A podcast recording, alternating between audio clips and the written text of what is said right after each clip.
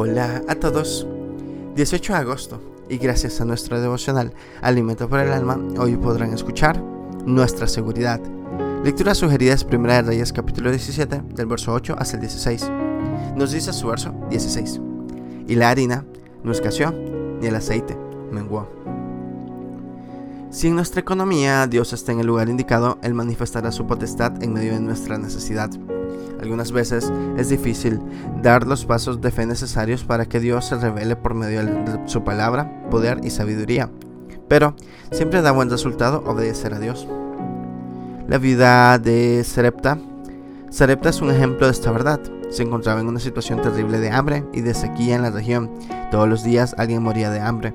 Sin embargo, cuando Elías llegó y le pidió que le preparara una torta con el último puñado de trigo y la última taza de aceite, ella obedeció a Dios. Pudo presentar disculpas y razonamientos por el momento que estaba pasando.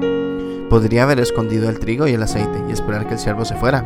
Sin embargo, como la viuda obedeció y dejó en manos de Dios su seguridad, ella recibió honra, reponiendo continuamente la fuente de alimento y sustento. El mundo está atravesando momentos de escasez.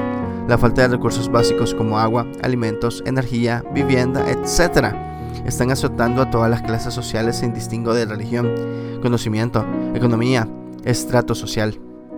Si hoy estamos atravesando momentos de escasez económica en nuestra vida, es porque Dios quiere llevarnos a reflexionar y a tomar acciones, reconocer los errores que estamos cometiendo en nuestra vida.